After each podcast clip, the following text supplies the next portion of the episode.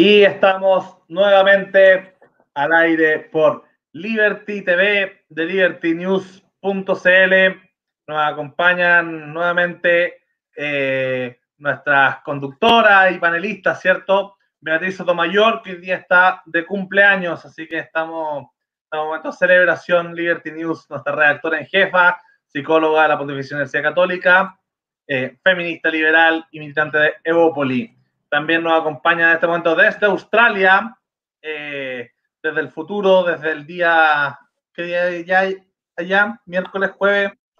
Eh, ya perdí la cuenta, no estoy segura. En, cuarentena como que todos los días son iguales, así que miércoles. Claro, siempre, siempre, siempre miércoles. Isaola Reynolds, lingüista de la Universidad Católica y eh, cursando su doctorado eh, en lingüística también en la Universidad de Melbourne. Y bueno, hoy día tenemos un tremendo invitado que no le hemos invitado ante el canal porque lo estábamos reservando, lo estábamos manteniendo eh, para el momento constitucional. un gran amigo también del canal desde que partió, inspirador también de muchos para, para los que estamos por el apruebo, por el tema constitucional.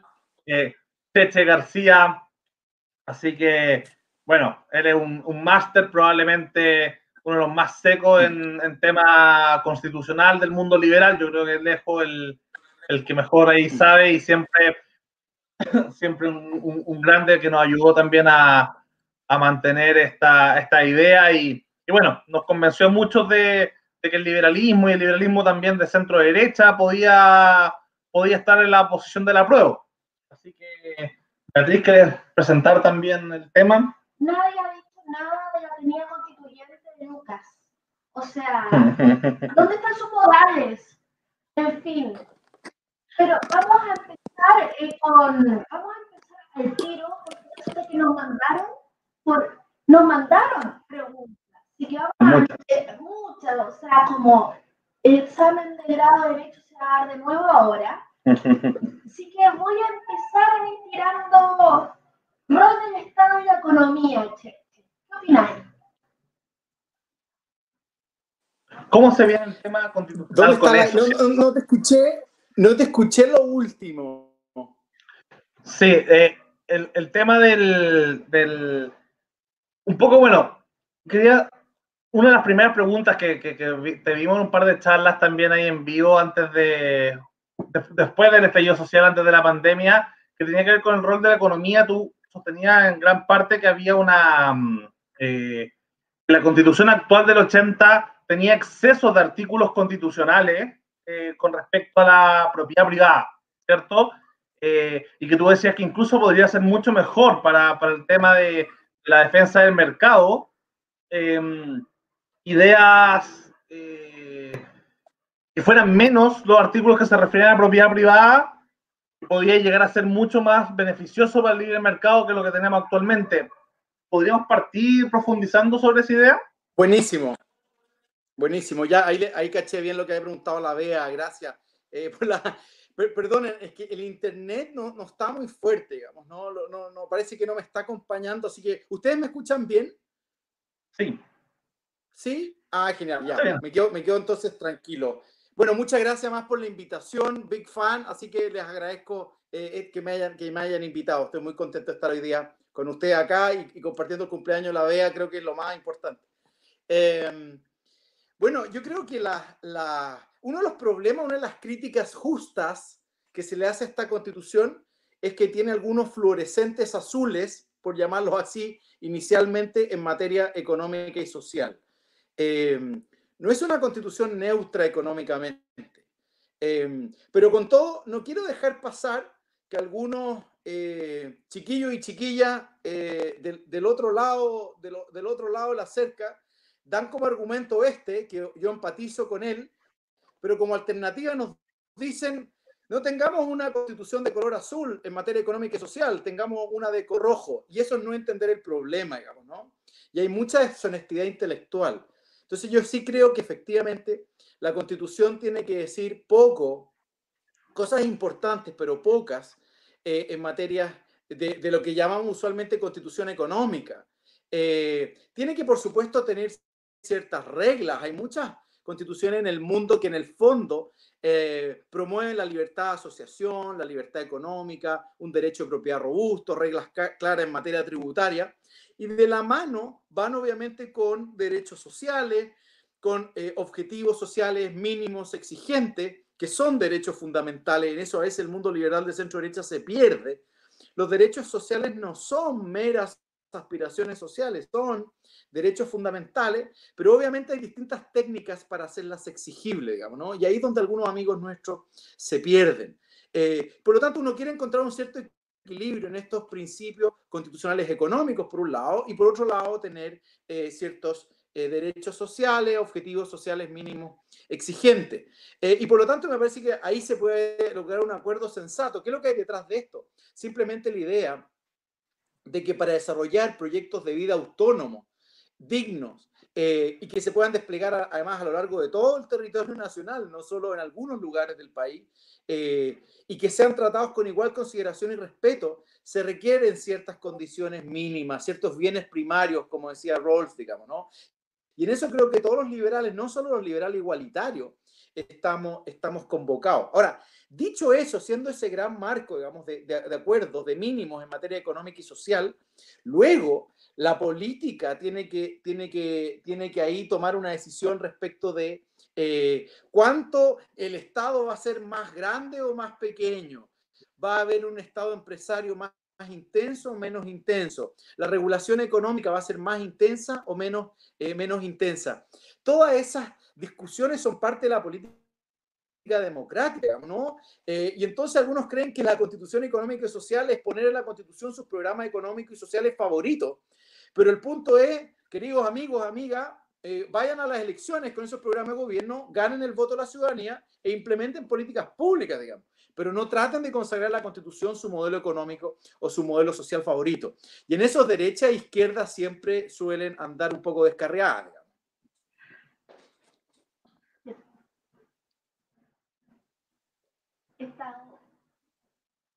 Isa. A, mí estoy eh, en este minuto un poco más, eh, no sé si interesada, pero me interesa mucho saber, yo creo que a varios, un poco más de, lo que son las cosas prácticas del proceso constituyente. Llámese dónde se van a convocar, eh, en este minuto se sabe bien cómo funcionan las listas. ¿Tienes alguna idea del proceso constituyente? Porque, por ejemplo, en la franja, lo que más ha criticado la franja del, rechazo es que es un proceso caro. ¿Es realmente un proceso caro? Eh, ¿Es realmente un proceso que, a pesar de ser caro, valga la pena? Eh, ¿Sabes algo un poquito más así en términos concretos? Bien, déjame primero ser extraordinariamente abstracto, aunque la ahora me rete, pero yo creo que lo, que a mí por lo menos me convoca y, yo me parece que es lo que un constitucionalista mira, y en esto quiero ser desapasionado, es que si uno mira las constituciones más importantes que ha tenido Chile, eh, comenzando la del 28, pero estoy pensando la del 33, la de 1925, la de, la, y la vigente, todas han sido básicamente imposiciones de vencedores a vencidos sobre la base de algún tipo de presión militar, digamos, ¿no?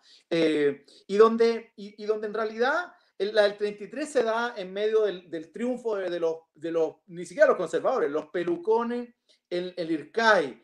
Eh, en 1925 el presidente Alessandri en el fondo logra imponer su constitución presidencialista de la mano con los militares, no hay que olvidar eso, digamos, ¿no?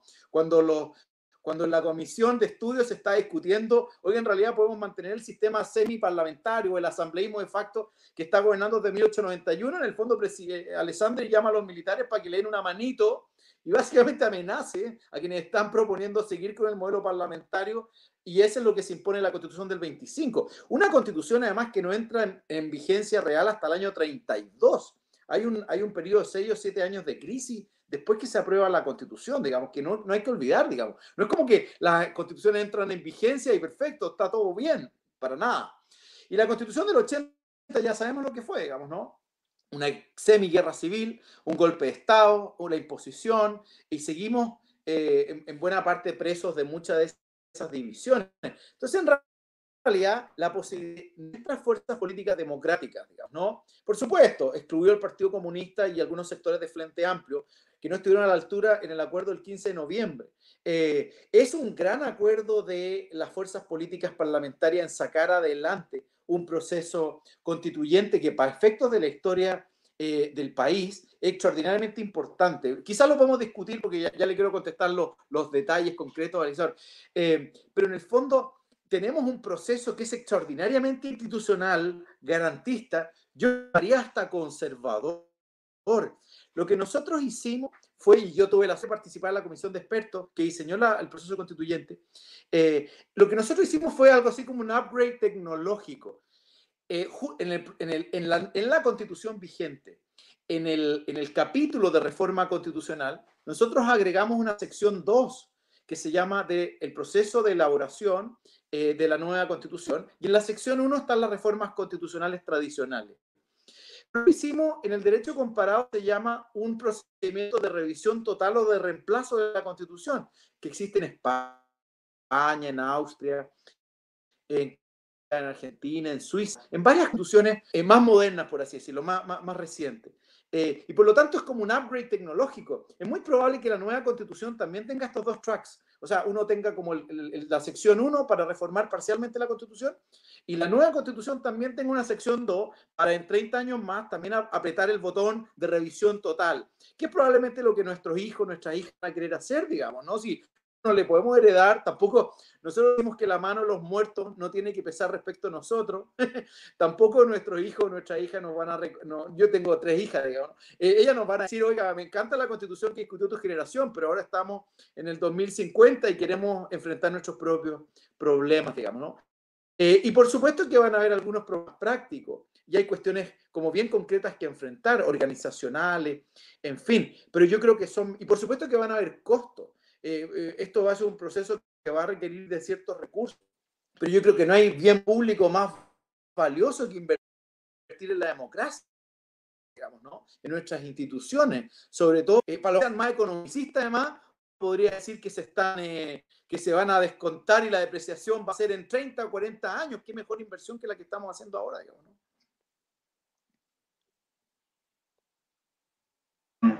Yo bueno, la, no sé qué complementar esa misma, esa misma pregunta. Yo ahí también preguntarte cómo fue la experiencia en esta comisión técnica constituyente eh, y que armó todo este proceso, porque en el fondo estaba, estaba esta debacle social, eh, como decíamos fuera de cámara cuando, cuando, cuando tuve la primera cita con la DEA, fue, fue, una charla que diste después de estallido social y no se sabía muy bien qué iba a pasar.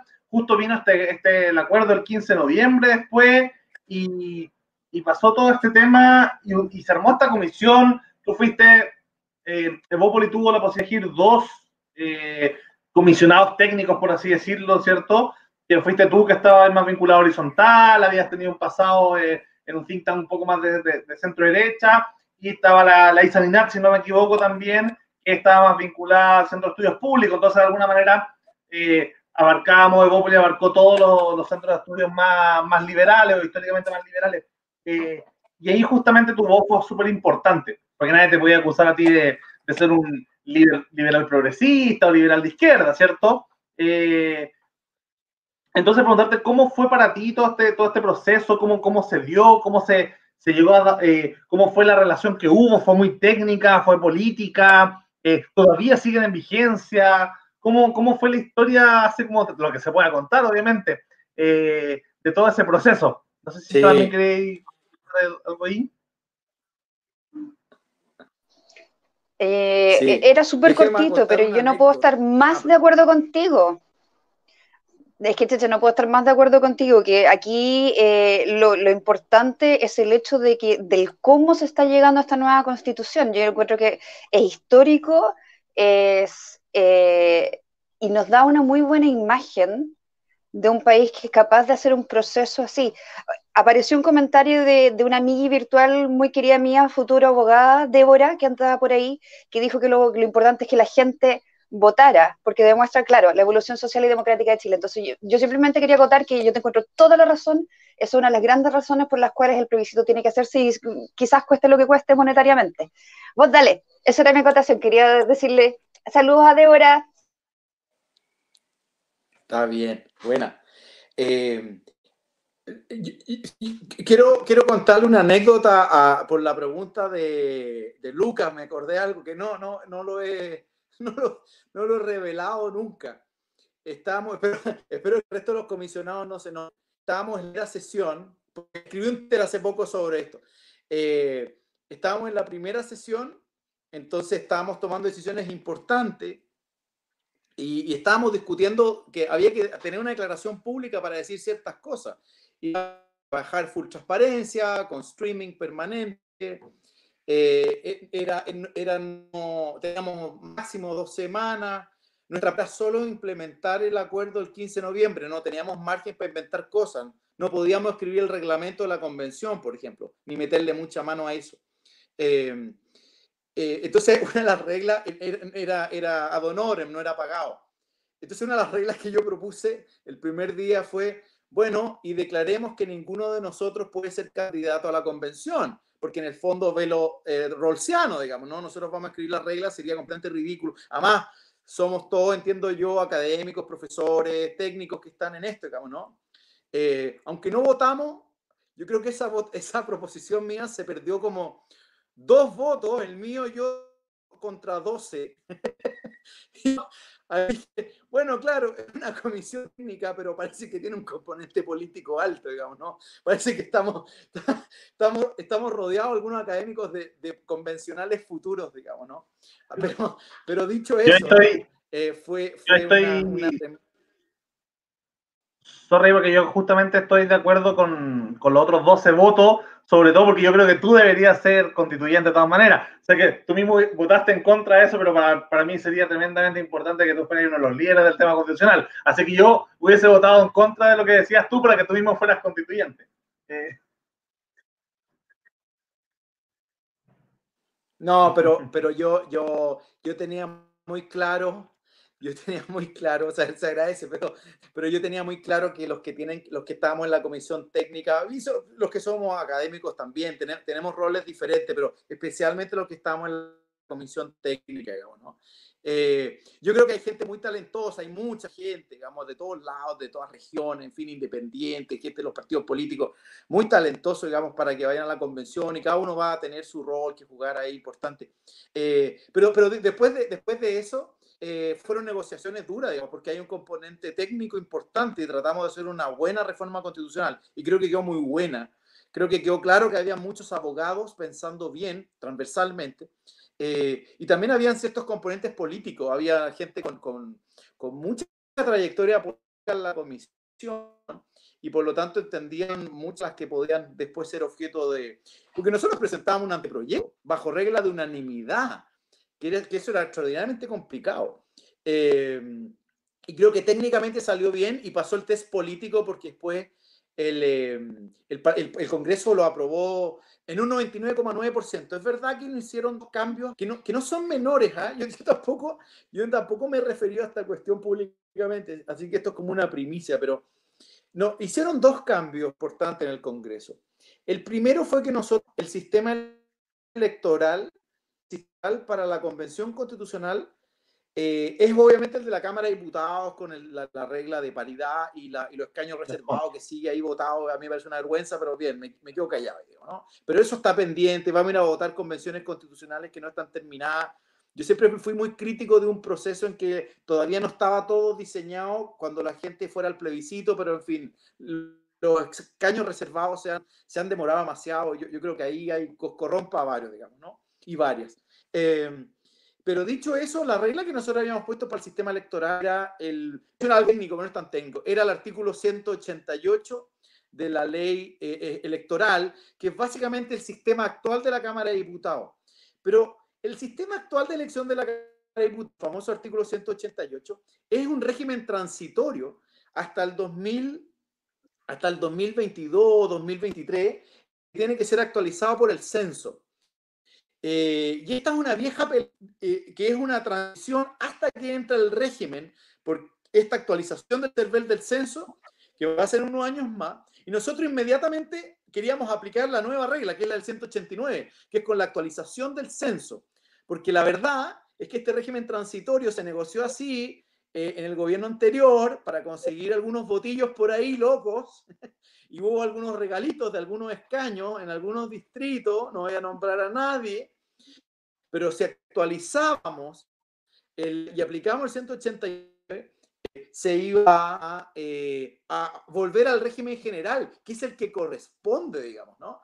Bueno, eso el Congreso nos dijo, no, no, no, aquí no vamos a, no vamos a innovar, digamos, ¿no? Así que nos hicieron un cambio de 180, ahí donde decía 189 de la ley 18.700, dígase 188. Y la otra regla que nos cambiaron es la controversial de los dos tercios. Nosotros íbamos, habíamos un poquitito más lejos en tema de los dos tercios, afinando un poco más la regla. Pero algunos sectores encontraron que, que habíamos sido demasiado precisos y nos reemplazaron esa regla y pusieron la regla que estaba en el acuerdo, que es la regla más general, algo ambigua que tenemos ya, que nadie entiende cómo operan los dos, digamos, ¿no? Se habla de, eh, respecto al el reglamento de votaciones, que no es el reglamento de funcionamiento, sino que una parte del reglamento, y luego las normas o, el conjunto de las normas tiene que ser votada por dos, eh, por dos tercios. Eh, y ahí estamos, trampados la famosa si dos tercios final, dos, tercios artículo por artículo. Y es curioso porque la comisión no tomó ninguna decisión. La comisión lo único que apostó, y yo fui uno de los que impulsó esa tesis, no quiero ser autorreferente, pero en, en ese minuto fue importante salir del paso entre los dos bloques extremos, ¿no? Aquellos que decían votación por dos tercios al final o nada, o los que decían artículo por artículo, dos tercios o nada. Eh, y, y, y, dijimos, bueno, esto dejemos el reglamento de la convención, la convención verá cuál es el mejor mecanismo para asegurar coherencia y una sistémica de la constitución, pero no nos quedamos ahí, pusimos evidencia empírica para decir por qué hay una serie de técnicas en, en las mejores asambleas constituyentes, convenciones constitucionales, que han tratado de enfrentar el tema de la coherencia y la visión sistema. Y que claro, está la votación final de dos tercios, hay otras picas, eh, pero están las comisiones de armonización, los modelos de varias rondas plenario, comisiones, plenario, comisiones. Uno podría implementar algo muy parecido al, proceso legislativo que tenemos ahora, en el sentido que uno aprueba una idea general de legislar, luego va a comisiones, luego vuelve. Claro, esto es un sistema unicameral, no, no, no va al Senado, por así ¿no? es, es unicameral. Pero hay muchas técnicas para asegurar que el proyecto sea la, constitución sea técnicamente, digamos, eh, potente, porque obviamente es un pacto político, pero también es una jurídica importante, que tiene su propia y tiene que funcionar bien, ¿no? Eh, no es chacota que no estén bien regulados los derechos fundamentales de las personas, digamos, ¿no? Y, que no, y que no haya una buena sincronía entre la sala de máquina y las otras partes de la Constitución. En las relaciones entre distintas partes de la Constitución está buena parte de una Constitución exitosa. Pero fue una, fue una gran experiencia, buenas amistades, eh, algunos momentos difíciles. Eh, yo, yo tuve más peleas con los amigos de mi lado que con los amigos del frente, pero en fin, esas son, son cosas que quedan en el camino. Tiende a pasar eh, eso de, de, tener diferencias más con los propios que, o al menos acentuarlas. Oye, eh, Estefan nos ha hecho varias preguntas y una de las que me tiró al menos antes de que les parte del disco aprobar, eh, que me tiró también por interno, fue sobre el reglamento, esta, continuación de mesa técnica cuando ya esté la convención constituyente, ¿cómo se va a elegir una mesa técnica ya dentro de los constitucionales? O sea, ellos se tendrán que poner de acuerdo, hay un reglamento que hayan más o menos consensuado para, para más o menos conducir, para que se dé una mesa eh, más técnica o procedimental o reglamentaria dentro de, los, de, los, constituyentes? ¿Cómo va a ser eso? Bueno, súper buen punto. Y también aquí quiero dar como ciertas garantías, o sea, no sé si garantía la palabra real, pero en el fondo, como cierta tranquilidad. Hay, hay muchos, hay centros de estudio, hay facultades de derecho, hay académicos, hay gente en el sector privado que están empezando a, a tomarse en serio el tema del reglamento. Y esta es una cuestión muy, muy central, es muy importante. De hecho, yo creo que el debate sobre el reglamento va a ser mucho más dramático que la discusión de los contenidos de la nueva constitución. Me parece que superado el, el, momento que va a ser álgido, eso no nos perdamos. Y, puede durar un tiempo, un mes quizás. Eh, la discusión del reglamento va a ser... Pero para el reglamento yo soy muy optimista. Eh, pero, pero es verdad que hay, hay, muchas, hay buenas experiencias también. Yo, yo en eso me quedo tranquilo, digamos, ¿no? Eh, cuando estábamos en la comisión técnica, todos estábamos con más o menos mirando los mismos modelos afuera, y eso significaba que teníamos ciertas ideas sobre las cosas que funcionan y las que no funcionan. Eh, como la constitución hoy día no dice nada sobre el reglamento, eh, en el fondo uno solo puede empezar a proponer ciertos modelos, digamos, ¿no? y, y, y, hay que conseguir, como una primera idea, yo creo que es importante, es que efectivamente pueda haber una cierta comisión constitucional, la llamaron los sudafricanos, comisión de armonización, una comisión power que esté, eh, que esté en el fondo recibiendo permanentemente los borradores y los inputs las otras comisiones temáticas. Yo pienso que van a haber algo así como 8, 9, 10 comisiones temáticas, por ejemplo, la la... Pensando además siguiendo otros modelos que uno ve afuera, más o menos cómo debiera ser más, pero nada como ideal, sino que algo razonable. Eh, unas nueve, diez comisiones, la que está encargada de los principios generales, lo que hoy día se llaman base de la institucionalidad, la que está encargada de las cartas de derecho, la que está encargada del régimen de gobierno, la que está encargada de la forma de Estado o de descentralización, la, que está encargada de Tribunal Constitucional y la Judicatura, la que está encargada de otras autonomías constitucionales, la que está encargada de la reforma constitucional, eh, la que está encargada de quizás de, la, de las reglas económicas, ¿no? Eh, podemos ir a un modelo distinto de, solamente tener en, los derechos la parte económica. En fin, yo creo que pueden haber fácilmente 9, 10 comisiones donde hayan en promedio 13 convencionales, muy parecido a lo que es una comisión hoy día en la que diputado. Porque si tenemos 30 es un grigay, digamos, ¿no? Entonces hay que tener varias, varias comisiones porque hay mucho que discutir. Y luego van a haber subcomisiones por ejemplo, en la, convención de, si no lo recuerdo mal, el reglamento de la Boliviana, digamos, ¿no? decía que hubieran tres subcomisiones por comisión. Entonces, pero la gracia de esas subcomisiones que son abiertas a la ciudadanía, al, o sea, en el fondo, a determinados ciudadanos expertos, a ciertos grupos de la sociedad civil. Entonces, para inventar algo, oiga, de, los 13 eh, convencionales de la Comisión Carta de Derecho, armemos uno de cinco convencionales, una subcomisión que se junte con expertos, como hoy día vemos en, los debates, en, la, cualquier comisión en la Cámara de Diputados en el Senado, que invitan expertos, invitan gente de la sociedad civil, invitan gente, no tengo idea, de los consumidores, de distintas expresiones, a los profesores, sindicatos, eh, y tráiganos una propuesta, un primer borrador de, por ejemplo, no sé, derechos sociales o algo muy específico, derechos medioambiental. ¿Cuál va a ser el estatuto del derecho medioambiental? Y, y de esa subcomisión genera un borrador que llega a la comisión la comisión lo discute y después va a ser discutida en, el plenario mucho más adelante. Entonces, son procesos súper complejos. Eh, uno puede meter a mucha gente, uno puede crear comités, por ejemplo, donde, donde no hayan convencionales, donde puede ser un comité de expertos en ciencia, por ejemplo, ¿no?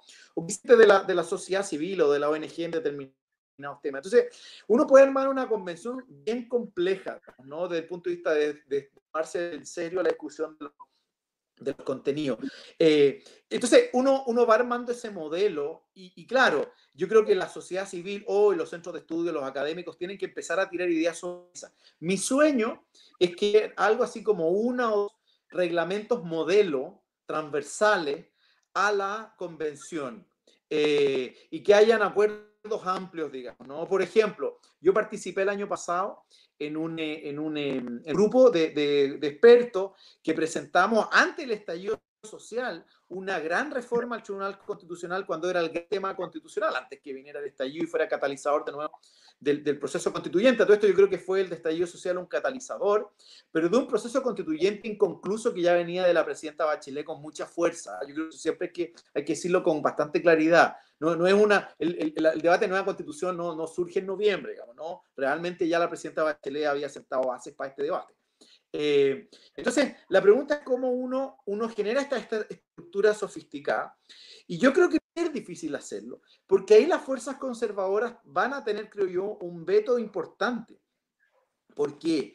Porque en el fondo van a decir, mire, todos aquellos que quieran una nueva constitución y conseguir dos tercios, tienen que moderarse mucho y muy temprano, muy temprano, eh, las fuerzas que quieran una nueva constitución tienen que garantizarle a las fuerzas conservadoras un índice con todos los temas que van a estar en la constitución.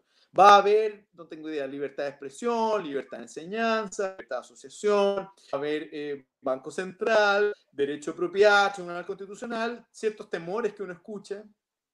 Claro, no vamos a garantizar que esté eh, el, el, el, Tribunal Constitucional o el Banco Central que hay hoy o que sería tu favorito.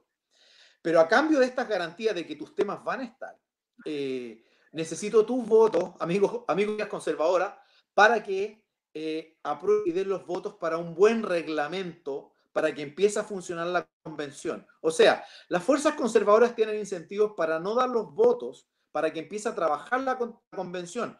Y la convención no puede empezar a trabajar sin reglamento. Eh, a cambio de eso, por así decirlo, eh, las fuerzas que quieren una nueva constitución tienen que convencer a los conservadores, por ejemplo, diciéndole, presentando dice, un pequeño borrador de que los temas que a ellos les preocupa van a estar, van a formar parte de la nueva constitución. No en la manera convida, pero sí van a existir. ¿no?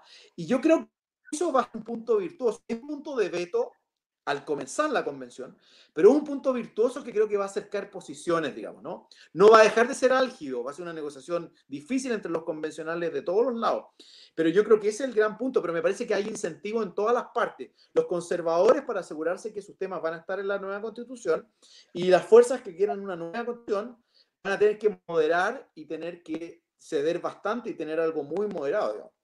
Y en ese escenario, como se están dando las cosas, es muy probable que en ese acuerdo no estén los sectores más radicales de ninguno de los dos sectores, digamos. Eh, justamente porque tú has vivido todo esto desde adentro, eh, y, bueno, es un tema que, claramente te apasiona hace mucho más, hace mucho antes de que partiera o el estallido social, o incluso el tema de, las comisiones de HD, que tengo entendido que tú también participaste, eh, que es el tema de los contenidos, ¿cierto? De los contenidos que se pueden dar entre las distintas fuerzas políticas, si uno analiza eh, el sistema de Hunt, ¿cierto? Que, que, va a equilibrar eh, o, que es el modelo de, elección de los parlamentarios que se va a replicar para, los constituyentes.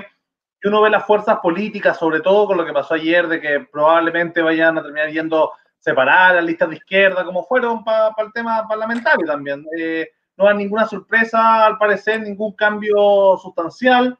Eh, y justamente también porque uno ve, no es lo mismo, pero uno encuestas presidenciales y después del estallido social, que, Piñera esté en una baja aprobación, que el presidente Piñera esté en una baja aprobación, no significa que Evelyn Mateo Lavín, que son de la UDI, no estén punteros en la encuesta. Entonces, de alguna manera, después del 18 de octubre no hubo un rebaraje de fuerza increíblemente hacia la izquierda y estemos a al borde del Castro chavismo de, de, de al norte.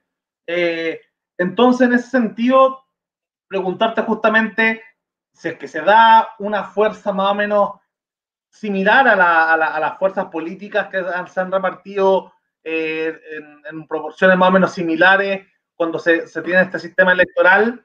Eh, ¿Cómo crees tú en cuanto a contenidos que va a ir dándose este tema? O sea, porque este canal lo ven muchos liberales, ha pasado que muchos de la, lo que podríamos llamar como la elite de los liberales en Chile, eh, o los intelectuales de los centros de estudio, eh, están más bien por el apruebo, pero las bases del liberalismo hay muchas que están por el rechazo. A mí me ha sorprendido en general cuando se encuesta, muchas de las bases liberales, no sé si influenciadas por los libertarios, por el mundo de José Antonio Caz, qué sé yo, pero las bases son muy, mucho más rechazo, incluso que ciertos sectores más tradicionalmente de derecha que se han abierto más pongo el caso de Longueira o Sandón, el mundo cristiano o conservador, el mundo liberal, eh, especialmente en sus bases, ha estado particularmente de puro antimarxista, en el fondo, muy anti, anti apruebo, o sea, pro rechazo. Entonces, para, para, para, un poco hablarle a ese público, a ese mundo liberal, eh, ¿cómo crees tú que has estado más metido sin aclararle más allá de la propaganda política que se ha hecho? ¿Cómo crees tú que se van a dar esta correlación de fuerza, esta, y estas ideas con los reglamentos internos que hay, los dos tercios, estos acuerdos, esta reglamentación. ¿Cómo crees tú que va a quedar más o menos a nivel de contenido? Esto obviamente es una apuesta así como, como de intuición, pero tu intuición probablemente esté más basada que la de alguien que esté viendo una franja. Sí, eh, buen punto.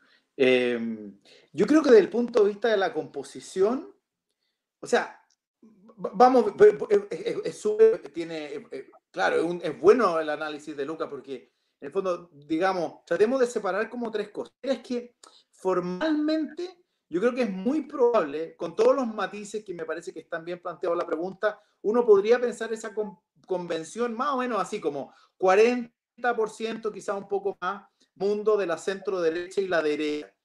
Eh, una, un 40% en torno al nuevo pacto de, de centro izquierda. Eh, y quizás con un grupo independiente y un, y un 20, 15% eh, lo que es el Frente Amplio y el Partido Comunista, digamos, ¿no? Eh, y luego va a haber quizá un 5% de, de independientes. Ahora, eso es como la mirada tradicional, porque claro, esto va a tener otros componentes. Primero, la, la paridad de género va a ser un, un, cambio copernicano, digamos, muy potente. Los escaños reservados todavía no están claros, pero van a ir entre 8 a 25, eh, digamos que sea 15. Eh, y ahí los pueblos indígenas por primera vez van a tener, digamos, poder real, ¿no? Eh, y, lo otro, y lo otro relevante es que, claro, van a haber algunos temas donde, donde los, los partidos nacionales o estas grandes cualidades nacionales, por supuesto, van a tener fuerza. Hablan de, la relación entre el Congreso y el presidente de la República, si vamos a un modelo semipresidencial, un Estado unitario súper descentralizado o regional, el Tribunal Constitucional, la Corte Suprema, claro. Pero después vienen las discusiones, por ejemplo, del estatus de la mujer en la Constitución, y ahí toda esa, toda esa camisetas se caen, por así decirlo, y se reemplazan por la camiseta de las mujeres, digamos, ¿no? Y eso va súper transversal. Entonces ahí hay, un quiebre como con la política tradicional. Eh, me parece que con las regiones va a pasar lo mismo. Vienen las discusiones, por así decirlo, pero luego viene en el fondo la coalición de convencionales regionales contra la, la coalición de convencionales de la región metropolitana, ¿no? O sea, los no metropolitanos contra la metropolitana. Y ahí puede ser toda otra lógica. No es que ello vaya a ser, o sea, no es que cuando uno discuta el Tribunal Constitucional venga el debate regionalista Puede ser, ah, o sea, puede ser que se diga que tienen que haber un cierto componente regionalista. Algunos profesores pueden ser, por ejemplo, si se piden profesores o profesionales, bien, que venga de facultades de derecho eh, de, no metropolitana, perfecto, puede ser, digamos. Pero en el fondo, en, debates de, de, del, Estado regional, qué vamos a hacer con los municipios, etcétera, yo creo que vamos a tener otros ejes, digamos. Y termino con un tercer factor. Yo creo que lo que van a llegar a la convención bueno, puede haber mucho populismo, ¿verdad? Hay gente que vaya a proponer locuras, pero yo creo que va a haber mucha sensatez en ir con narrativas bien específicas. Y esas narrativas que debiéramos ver son, me parece, las que estamos enfrentando como país, digamos, y son bien, no, no son concretas, porque son, son eh, ciertas visiones, digamos, políticas e intelectuales, pero no son partisanas, son bastante transversales, creo yo, aunque la intensidad es diferente. Por ejemplo, yo creo que hay todo un debate en torno, me parece que convoca al mundo liberal de cómo garantizamos una sociedad plural, diversa, moderna, eh, abierta, digamos, a la acción, eh, proyectos de vida autónomo, ¿no? eh, digamos, desarrollar vida diversos, ricos, donde podemos elegir nuestros afectos, nuestro, de, de expresar nuestra diversidad cultural, eh, y que ahí el Estado tenga muy poco que decir, digamos, ¿no? Eh, y en igual consideración y respeto de tus proyectos de vida. Eh, impacto en la manera en que pensamos la familia, o no optamos por ninguna definición de familia en la Constitución, o todas o ninguna, por ejemplo, ¿no? Tiene muchos efectos súper concretos, digamos, ¿no? Tiene que ver también con la discusión de estos bienes primarios, cuáles son esos mínimos sociales para poder desplegar las libertades, digamos. Y además poder desplegar estos proyectos de vida autónomo a lo largo de todo el territorio de la República, no solamente en Santiago o en las zonas urbanas, digamos. Todo el territorio yo puedo tener te debiera ser capaz de, de, de desarrollar. Esa es una narrativa que creo que a varios liberales y socialdemócratas convoca. Hay otra narrativa que es la narrativa que está pendiente del malestar, digamos, ¿no? Y que ha sido la igualdad. Esa es una tremenda discusión, digamos, potente eh, sobre el rol del Estado, especialmente el tema de los derechos sociales, Eh, y eso convoca mucho a las fuerzas progresistas. En el fondo, la constitución de la presidenta Bachelet está escrita en esa narrativa, digamos. Si uno lee el mensaje del proyecto de nueva constitución de la presidenta Bachelet, ese es el gran lineamiento, digamos, de su esta la idea de ir a un estado solidario de bienestar, digamos, eh, que a mí no me gusta, pero no puedo desconocer que una narrativa evidente que tenemos que poner sobre la mesa, digamos, es la base de los debates que hemos tenido eh, en materia del estallido social, digamos, ¿no? A mí me ha gustado mucho los enfoques que ha puesto sobre la mesa Carlos Peña, que en medio en broma, medio en cero se ha transformado como en el gran intelectual de los liberales del mundo de la centro derecha, para ser bien honesto, digamos, ¿no? Eh, y por otro lado, hay otra, hay otra narrativa en esta materia, ¿no? Y, porque tiene diagnósticos diferentes, pero el tema está ahí, esa narrativa va a estar ahí en la convención. Una tercera narrativa eh, tiene que ver con que realmente nuestro Estado, los servicios públicos, eh, son penosos en el fondo, ¿no? Y realmente no están a la altura de los desafíos y de estos cosas políticos que queremos tomar como país, digamos, ¿no? Entonces, la pregunta es, ¿qué dimensión, qué dimensión de la modernización del Estado vamos a empezar a iniciar en la nueva constitución.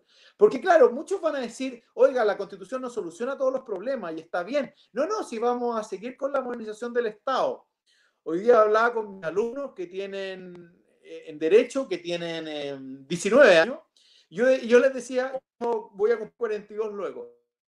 Cuando yo tenía 19 años, todos hablan de la modernización del Estado tengo casi 42 años y no ha pasado nada con la modernización del Estado. Entonces, yo creo que una manera de, eh, de, de intencionar, pero ahora seriamente, bajo reglas de negociación política dura, es empezar a pensar el nuevo Estado que queremos construir con reglas bien claras, digamos, no una, una modernización en serio. No hay que escribir todo un proyecto de modernización del Estado completo, pero podemos establecer ciertas, ciertas directrices, mandatos al legislador, ciertos principios muy claros respecto a la meritocracia en el ingreso, terminar con el Estado como botín, concursos públicos, excelencia, eficiencia, coordinación, tomarnos en serio. Muchas de las cuestiones que hoy día están en la ley de base de administración, debido proceso administrativo, eh, la permisología ser más, ser más duro, que no haya, que no haya desigualdad de trato o privilegios para los públicos contra otros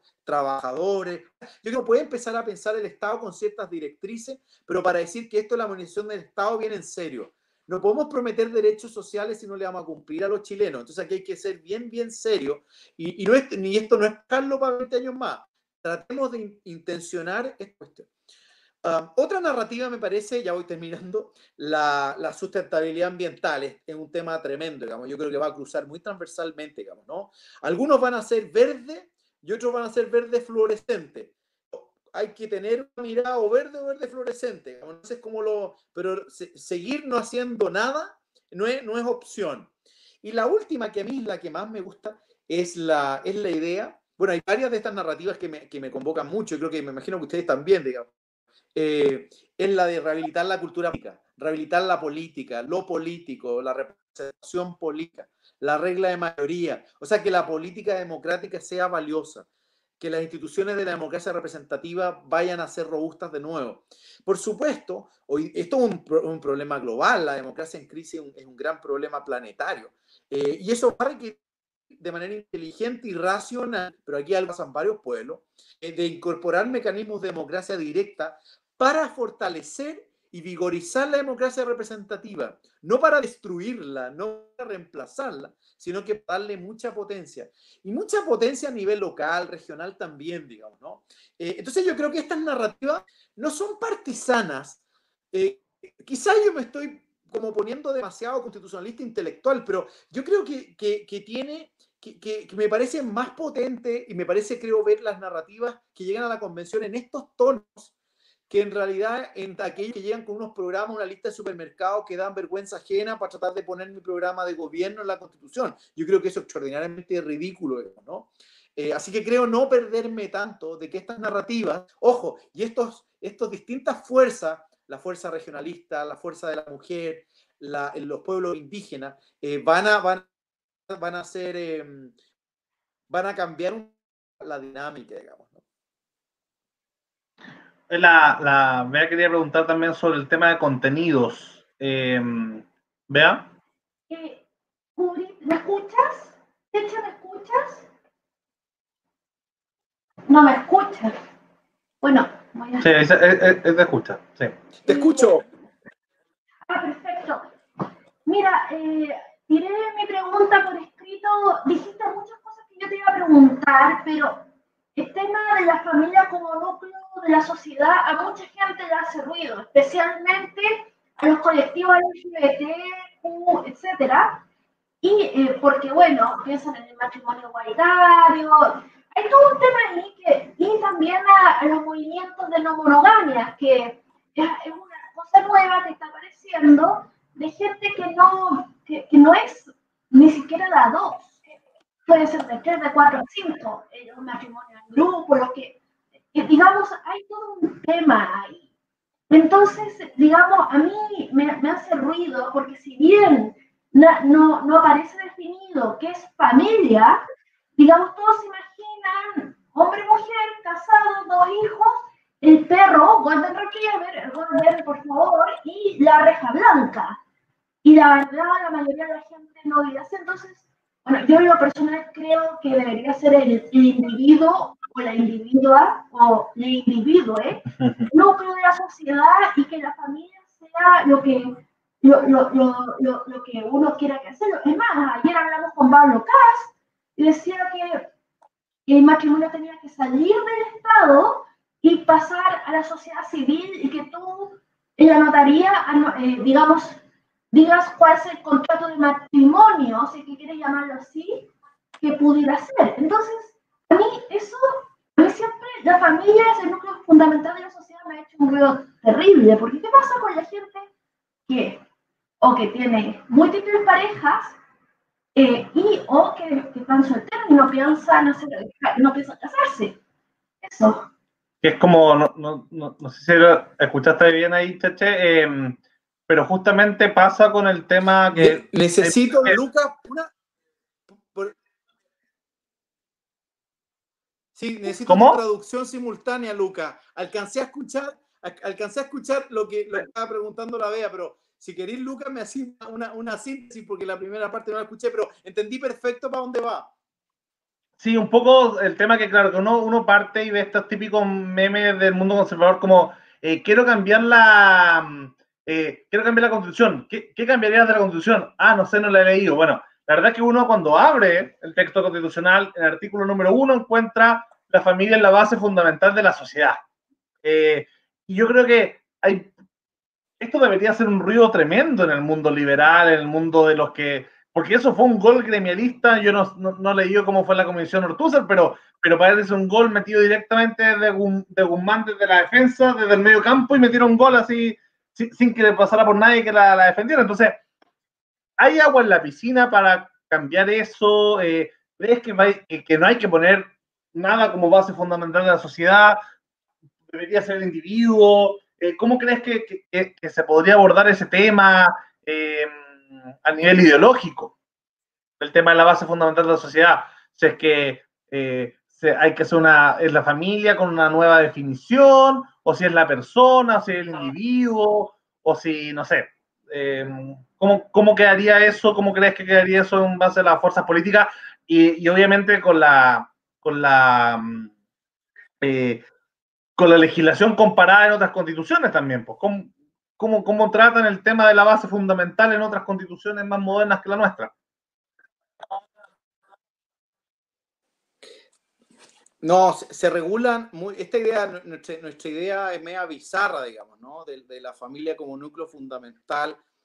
Hay mu- muchas reglas nuestras que son, digamos, cuando vamos afuera nos preguntan, y es- ah, entonces, eh, la, la familia, claro, la presidenta Bachelet, por ejemplo, hacía dos cosas, eh, que es muy divertido porque es como un, es como un, eh, es en pan autogol mantener la regla, porque, por ejemplo, la presidenta Bachelet decía, eh, la familia es el núcleo fundamental de la sociedad, eso lo mantenía, coma, en su forma o expresiones, decía algo así.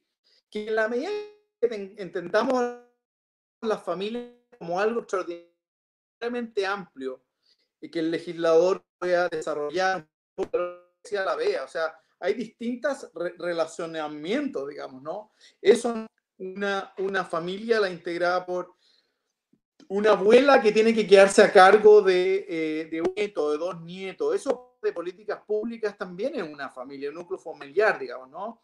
Eh, parejas, digamos. Eh, el acuerdo para efectos del tratamiento social también es un amplio que lo entendemos, digamos, ¿no? Entonces, en realidad, uno pone, como yo decía al comienzo, o todas estas formas o no pone ninguna, porque la ley las va a reconocer a, todas o a muchas, digamos, ¿no? Y esa es, una, esa es una solución posible. Pero la presidenta Bachelet llega más lejos eh, y, plantea una regla. no me acuerdo si estaban en su nueva constitución o la planteaba su equipo constitucional, que decía que la constitución va a establecer o la ley va a establecer la manera en que se distribuyan eh, los, la, los domésticos, eh, y me parece que sea de cuidado de los hijos eh, eh, al interior de la familia. Y yo encontraba que ya con eso también era como pasarse tres pueblos en el otro sentido, digamos, ¿no?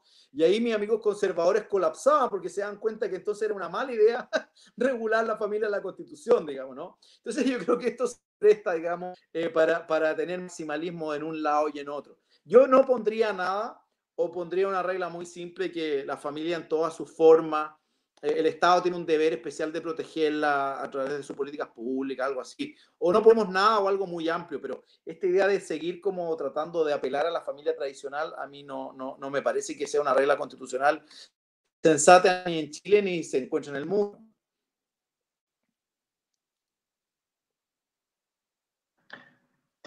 sobre el... Ah, Isa.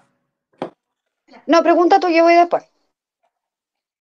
Eh, tema mm, que nos preguntan ahí sobre el tema eh, eh, unicameral, y ahí yo quería conectarlo con otro tema que para mí quizá el que más me importa del debate constitucional, que es el tema presidencialismo versus parlamentarismo y cómo, cómo puede ser el resultado, porque en el fondo hay muchos que plantean que, no, que probablemente el libre presidencialismo no va a estar, entonces el debate va a ser entre entre los portalianos, ¿cierto? Los, de tradición presidencialista eh, y los que queden algo más moderados.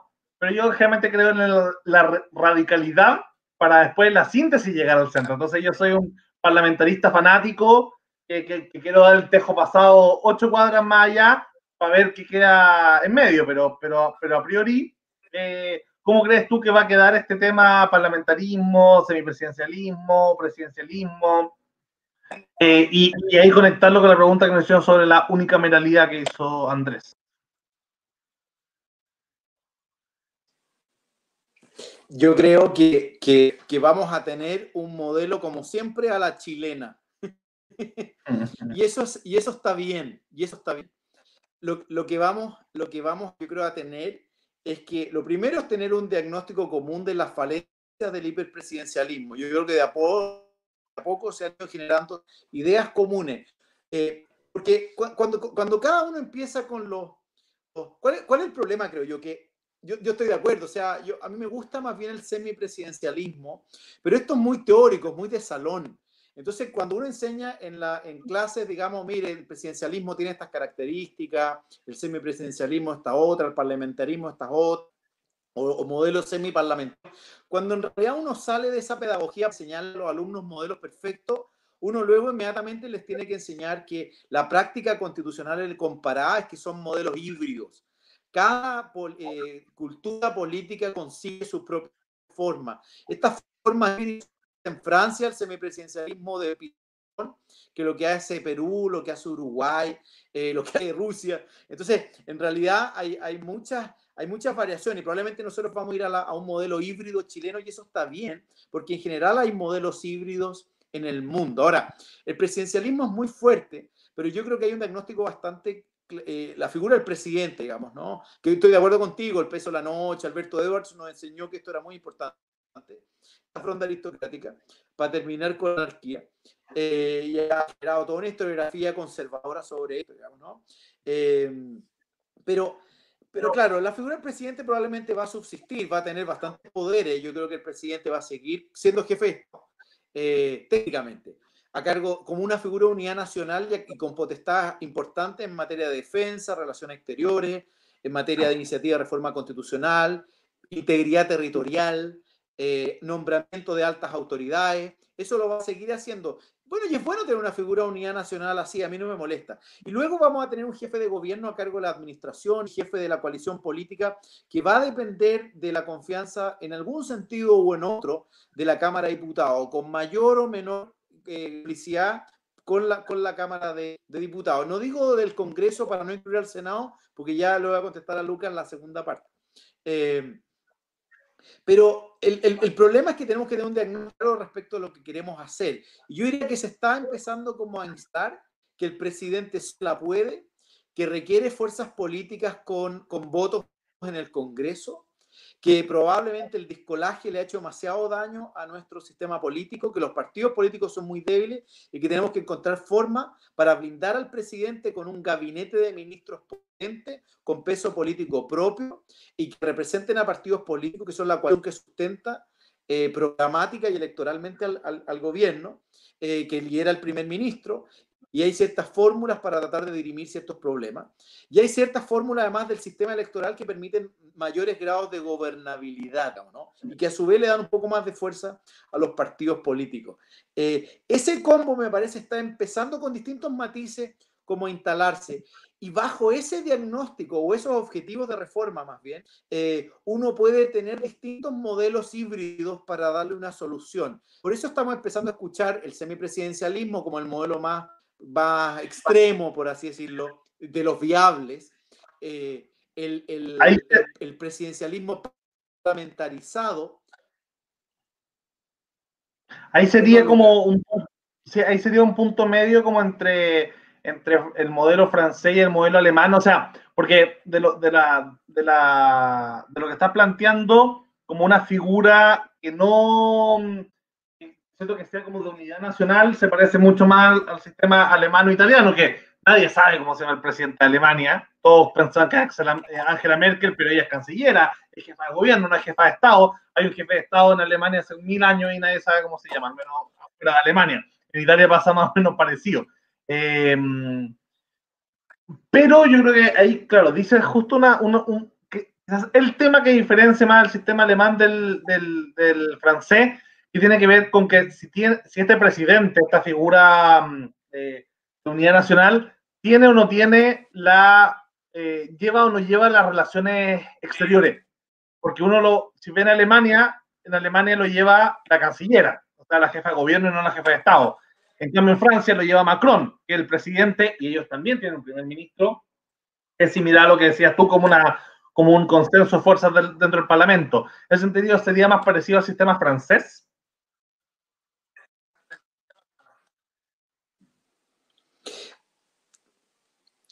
O sea, si vamos al modelo francés, sería un modelo, digamos, como el más, como dirías tú, el tejo más pago de, la mayor parlamentarización del modelo posible. Quiero que ya hay, ya hay, hay, intermedios, ¿no? Por ejemplo, este presidencialismo parlamentarizado que se ha planteado por el, por el ex ministro Isaguirre, Tomás Jordán y la, y la Pamela Figueroa. Pero hay un modelo más conservador que, que em, ha discutido en Chile, que es curioso que que en el fondo más parlamentarizado de lo que hay ahora, pero no se ha implementado y está hoy día en la Constitución, que es el artículo 33, inciso tercero de la actual Constitución, que varios candidatos a ministros interior en el último gabinete le dijeron al presidente Piñera que hay modelo. El presidente del, eh, eh, eh, delega en un ministro coordinador de todas las carteras la coordinación política, digamos, ¿no? Ahora, eso es una figurita de un inciso, de un párrafo muy pequeño, digamos, ¿no? Que uno podría de facto, o sea, utilizarla jurídicamente, por supuesto. Eso habría implicado al presidente Piñera de cara a todo ese poder. Ya vimos que no pasó. Pero en el fondo, esa sería como que uno desarrollara esa figura. Eh, sería, si uno desarrollara esa figura, sería, sería un, un, modelo bien mixto. Pero claro, es el modelo más conservador de todas las variantes posibles. Uno podría llegar a un socialismo francés como el que planteabas tú. Ahora, la segunda parte de la pregunta es bien importante. Yo creo que el bicameralismo, como hoy día lo entendemos, no va sobre... Eh, y para eso, eh, yo creo que sí que hay ciertas virtudes de ir hacia un modelo de bicameralismo imperfecto. Y ese bicameralismo imperfecto requiere que la Cámara Política Legislativa principal, por lo que además estamos discutiendo, tiene relevancia en la conformación del gobierno, del, jefe de gobierno, digamos, ¿no? y su gabinete, eh, sea la Cámara principal, la Cámara de Diputados, y el Senado pasa a tener un nuevo rol. Y ese nuevo rol me parece que tiene como tres elementos, atribuciones principales. La primera es que tiene un fuerte componente de representación regional, muy, muy fuerte. Y en eso se, parece un poco al modelo eh, alemán, digamos, ¿no? Eh, pero realmente fuerte. O sea, el proceso de centralización impulsado, por ejemplo, por un modelo de macro regiones, de cinco regiones que le hacen el peso real a la región metropolitana. Porque mientras más regiones creamos, no es que le damos más fuerza que creamos, lo único que hacemos, le damos menos fuerza frente a la metropolitana, de engañar. Lo mismo con los municipios 45, mientras más municipios creamos, esa es una trampa mortal, cada municipio extra no vale nada. Tenemos que ir a modelos donde sean mucho menos los municipios, 60, 80, 100, y que realmente sean muy potentes. Eh, pero en ese modelo, el Senado está en línea de esa representación territorial.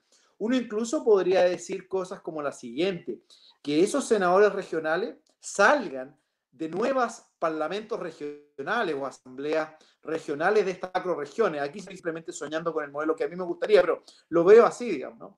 Eh, luego el Senado tendría solamente un rol revisor en materia legislativa la iniciativa de la Cámara de Diputados, el Senado revisa proyectos de ley. Y ahí donde hay conflictos entre la Cámara de Diputados y el Senado, que hoy día son pares frente a esto, hoy día se resuelve con una comisión mixta que están 5 y 5, no, hay que generar un mecanismo en que en el fondo se impone la voluntad de la Cámara de Diputados que es el mecanismo que hoy día existe entre el, entre el Congreso y el presidente, que en el fondo está diseñado en materia de veto para que triunfe siempre la voluntad del presidente. Bueno, hay que pensar un mecanismo muy parecido, que entre el conflicto entre la Cámara de Diputados y el Senado, triunfa la, voluntad de la Cámara de, Diputados y es solamente una Cámara revisora. Y a mí me parece bien eso, que hay un enfriamiento de la pasión de la Cámara política, pero que el Senado no tenga una iniciativa legislativa, tenga muy, muy no menor, importante, pero menos relevante que el de hoy.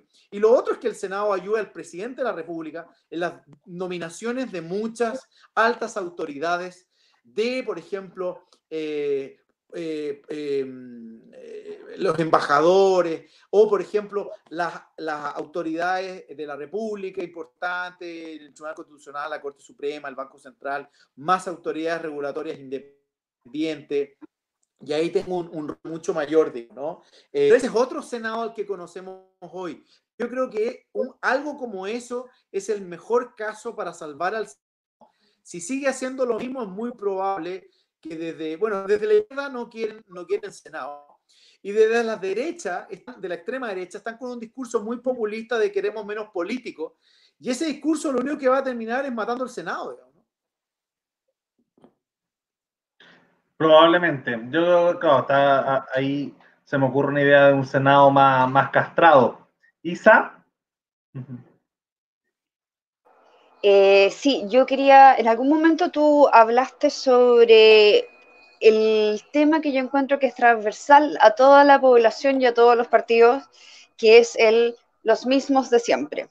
Cuando uno mira como los argumentos de la extrema izquierda sobre por qué vota rechazo, porque hay una corriente eh, como que lo ven como que, no, esto es, de nuevo nos van a pasar un gol, esta es la constitución de Piñera, por así decirlo.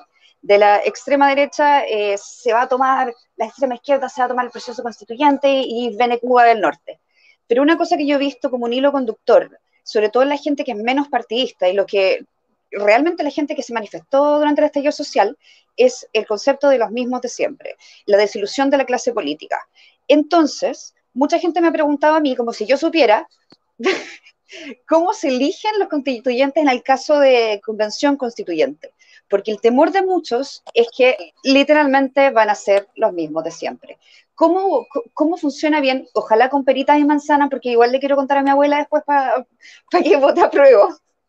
Eh, ¿Cómo funciona? ¿Cómo se puede asegurar que haya más independientes o más representantes de organizaciones de la sociedad civil eh, o este, porque lo que yo tengo entendido es que el sistema es más o menos como la elección de diputados, ¿no?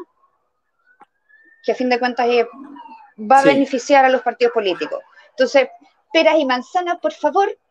Después tengo que ir a mis grupos de WhatsApp a explicarle a todos mis amigos cómo funciona la cuestión para dejarlos más tranquilos de que va a ser un poco más representativo y no, no, no nos vamos a estar repitiendo el plato, que yo creo que ha sido una de las grandes consignas del movimiento social. De acuerdo. Es, es, verdad, Isabel, es súper es difícil. O sea, primero un mensaje optimista. Partamos por una buena noticia. La buena noticia que em, a pesar de que se utilizan las reglas para la Cámara de Diputados, yo creo, por las razones que he dado antes, que la paridad de género, los escaños reservados a los pueblos indígenas le van a cambiar la cara a esa, a esa convención, digamos, ¿no? Lo creo muy, serio, lo creo muy en serio, digamos, ¿no? Bueno, de partida, hay evidencia comparada que dice que ahí donde las mujeres son mayoría en las asambleas constituyentes generan mejores acuerdos, más estables en el tiempo, son más pacíficos y es más fácil negociar.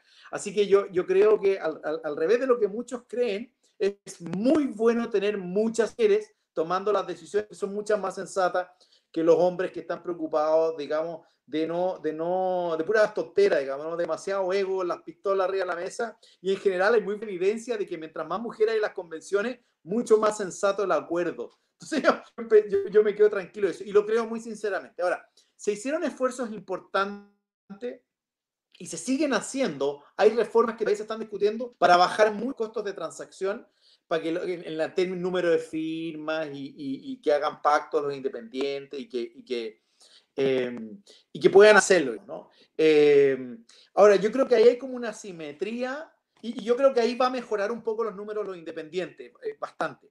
Ya voy a ir a la mala noticia, pero además, antes de eso quiero, quiero, creo que hay una cultura política Para ser completamente honesto, el problema de los independientes es un, es un problema que le que creo que le duele más a la izquierda que al mundo de la centro derecha y a la derecha, que suele, en el fondo los independientes son muy institucionales y son en sí mismos un partido político, digamos, ¿no? Eh, la izquierda, en el fondo, en, en, privado, no, no en voz alta, en privado, son los que menos les gustan las reglas pro independientes, porque si ustedes se fijan, las grandes candidatas, los partidos nuevos, en el fondo, son más bien del mundo, más bien del mundo de la, de la centro izquierda, digamos, ¿no? Y en general, los partidos de centro derecha han tenido históricamente a tener muchos independientes en sus filas. Entonces, la centro derecha convive mejor con el mundo de los independientes que lo que lo hace la izquierda, digamos, ¿no? Y esto me parece como de fácil contratación. No creo que inventando la rueda en esto, sino que me parece que es bien fácil. Ahora, ¿cuáles son las malas noticias ahora? Y esta es la parte matemática que, hay que explicar, digamos, ¿no?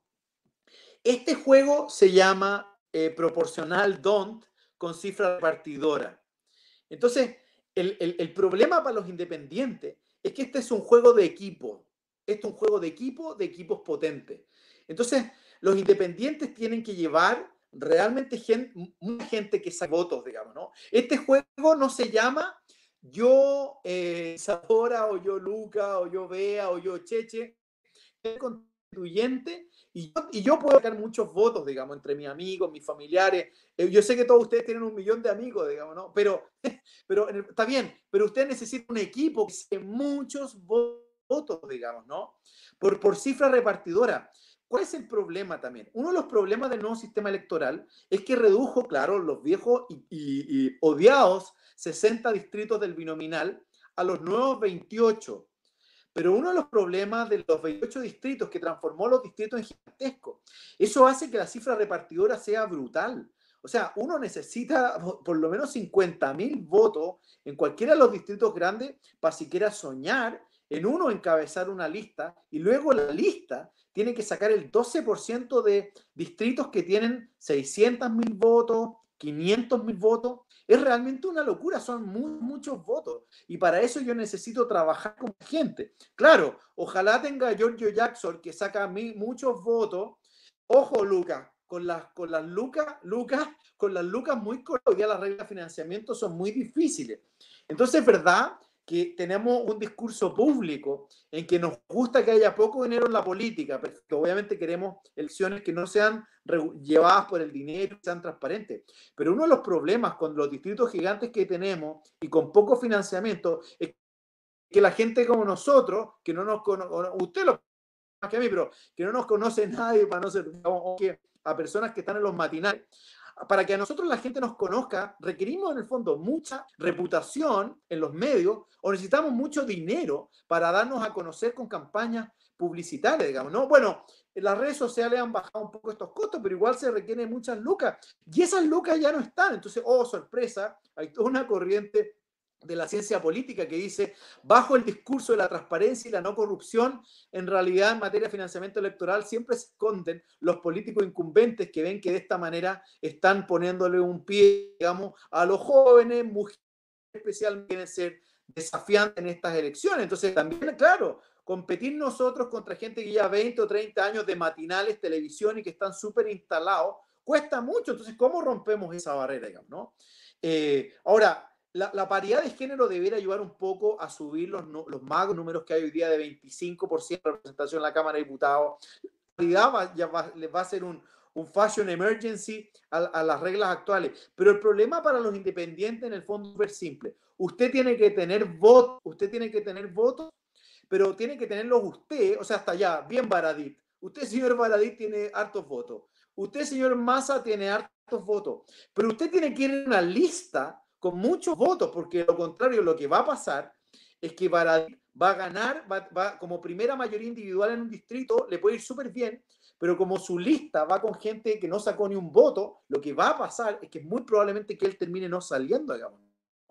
Y esto lo hemos visto pasado, digamos, ¿no? Entonces no basta que tenga muchos votos, se requiere una lista con muchos votos, porque este juego se llama gana la lista, no, no gana la persona.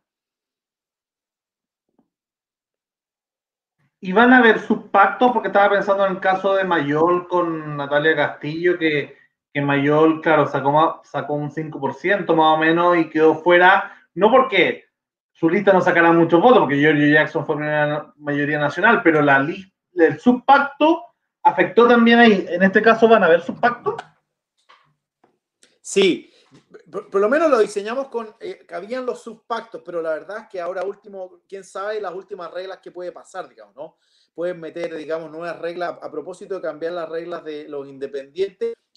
Cada vez que se discute forma constitucional, porque se ha metido tanta reforma a esta reforma a través de los artículos transitorios, que de repente, oiga, ahora vamos a arreglar este problema, y cuando uno ve, ve la reforma constitucional, presentada, como que aparecen más soluciones a otros problemas. Entonces uno dice que hay una mano negra arreglando unos detallitos que no, que no eran el problema. Entonces en realidad sí, pero deberíamos ver eso, Luca. O sea, deberíamos ver. Y, en las coaliciones grandes va, a pasar eso. O sea, en la nueva... ¿cómo, ah, en unidad constituyente, uno podría la nueva, nueva concertación, quizás más que la nueva, nueva mayoría eh, que me parece súper atractivo. Perdón, yo creo que es una buena noticia. Yo soy un gran fan de la concertación real, pero, soy un gran fan de esa coalición de centro-izquierda que se armó ayer. Yo creo que realmente eso es una súper buena noticia. Yo creo que eso fortalece las posiciones de los moderados y de la posibilidad que hayan dos tercios de moderación, de moderados, que puedan lograr la una nueva constitución, digamos, y que es sensata y buenos acuerdos para el país. Yo quedé muy contento con la, con la coalición de ayer, digamos, ¿no? Entonces ahí hay que ver bien cómo van a operar los, los subpactos al interior de esas coaliciones. Ojalá y no sé qué va a pasar con la derecha, todo esto, con la centro derecha. Sí, o, ojalá Meo ahí se vuelva su versión eh, de Marco Enrique 2009, porque ahora va a estar en un mismo pacto con Velasco, con el laguismo, Así que quizás se vea un nuevo renacer de un socioliberalismo en ese, en ese pacto. De hecho, hoy día hablaban de que hubiese sido ideal que, que ahí Vlado Milosevic el Partido Liberal se hubiese avispado y se hubiese sumado a, este, a esta coalición y hubiese quedado mejor todavía. Eh, y con la centro derecha, Chile Vamos va, va a ir en conjunto.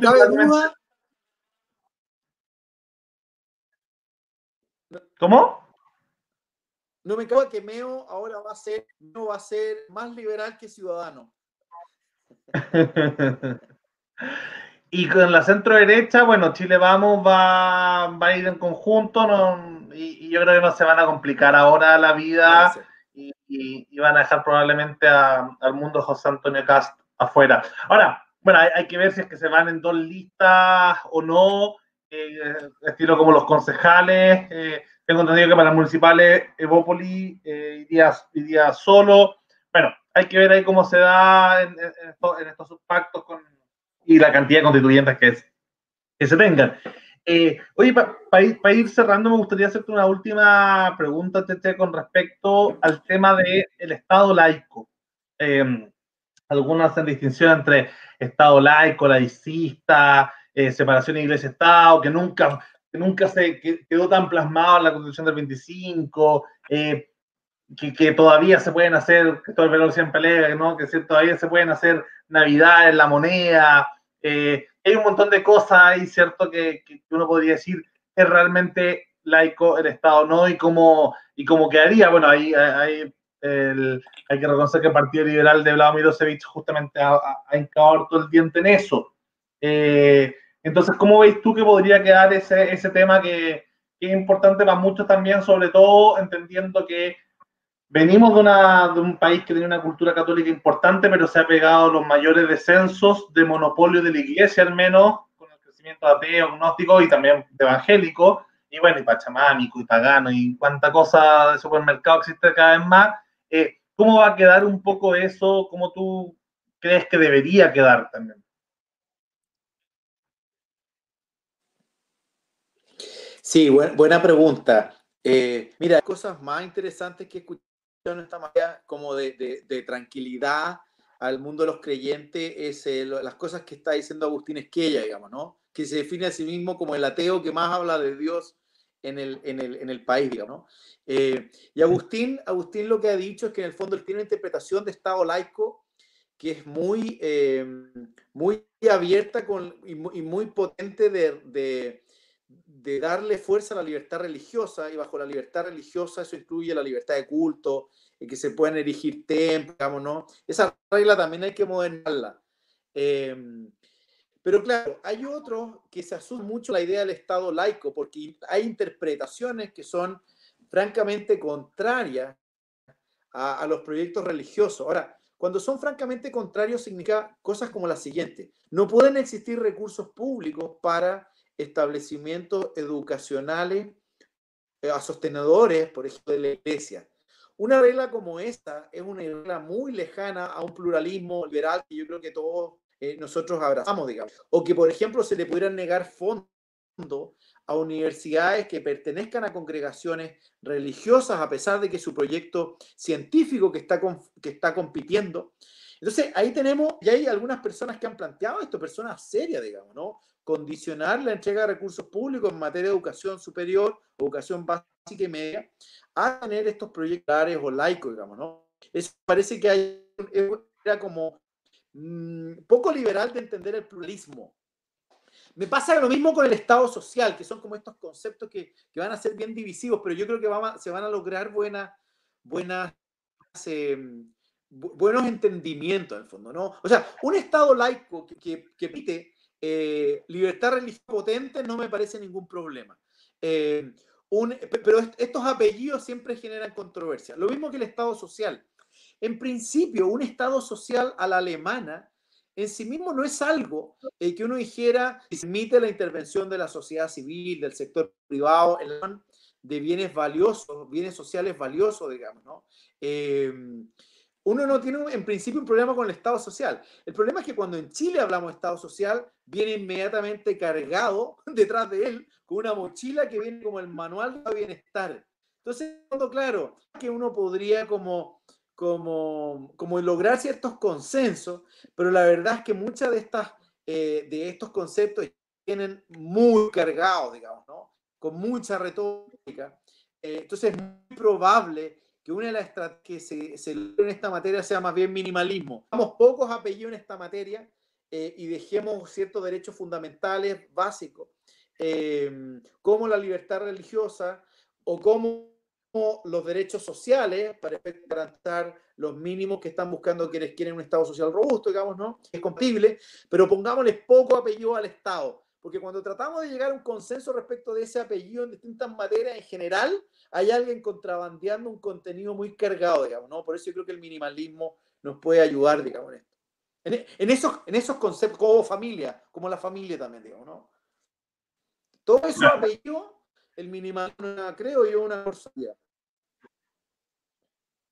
Oye, sobre, sobre, bueno, quizás lo que más le, ya, ahora sí que prometo es la última, eh, lo, que más le, temen los libertarios es el tema de Atriano, ¿cierto? Al miedo Atriano de, los derechos sociales y que queden garantizados en la Constitución y que Venezuela, bla, bla, bla. Eh, ¿cómo, cómo, crees tú que va a resultar el tema de la, de la de los derechos sociales? ¿Hay agua en la piscina? ¿No van a tener? Porque en el fondo quizás haya un tercio y, un poquito más de, de, constituyentes que no quieren un Estado eh, social, ¿cierto? Un Estado eh, con derechos sociales garantizados por el Estado que se puedan, eh, que pueda afectar el presupuesto desde tribunales, desde el Poder Judicial y no vía política, que es como uno de los miedos más grandes que hay en cuanto a temas de derechos sociales. ¿Cómo crees tú que, va a resultar según lo que las intuiciones que tenéis de las distintas fuerzas políticas en materia constitucional. Que es un tema que, no deja a los libertarios dormir por las noches.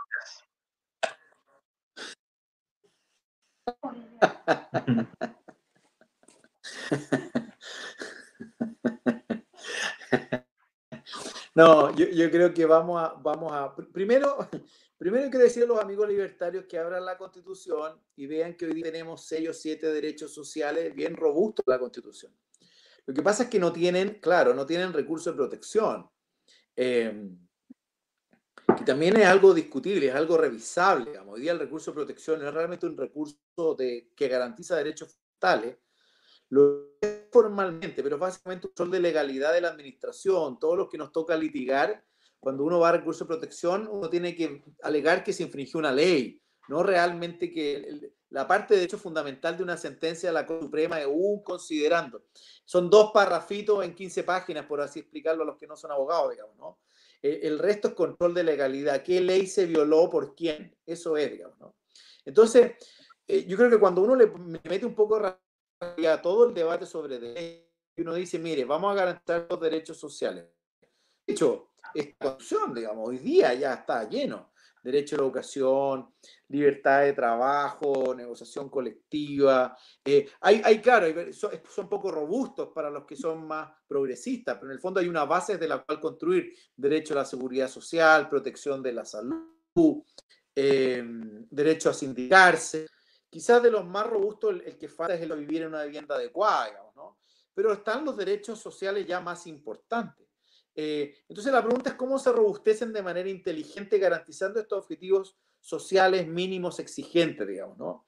Eh, y, uno se, y uno estará en el fondo a lo que establezca la ley. La ley va a dar la medida de la garantía de estos, de estos derechos sociales específicos, digamos, ¿no? Por ejemplo, la presidenta Bachelet en materia de educación superior, ella establece que la ley determina, ella, ella establece la gratuidad de la educación superior de la, eh, de la no sé si de la universidad o de los centros eh, eh, superiores estatales, pero la regla es estatal, gratuito, como un derecho gratuito. Y luego dice, respecto a las instituciones privadas, lo que establezca la ley.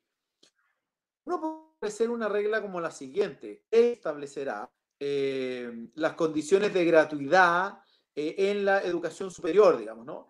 Y ahí la ley va a establecer lo que establece hoy día la ley, que es una educación superior gratuita hasta el 60%, digamos, ¿no?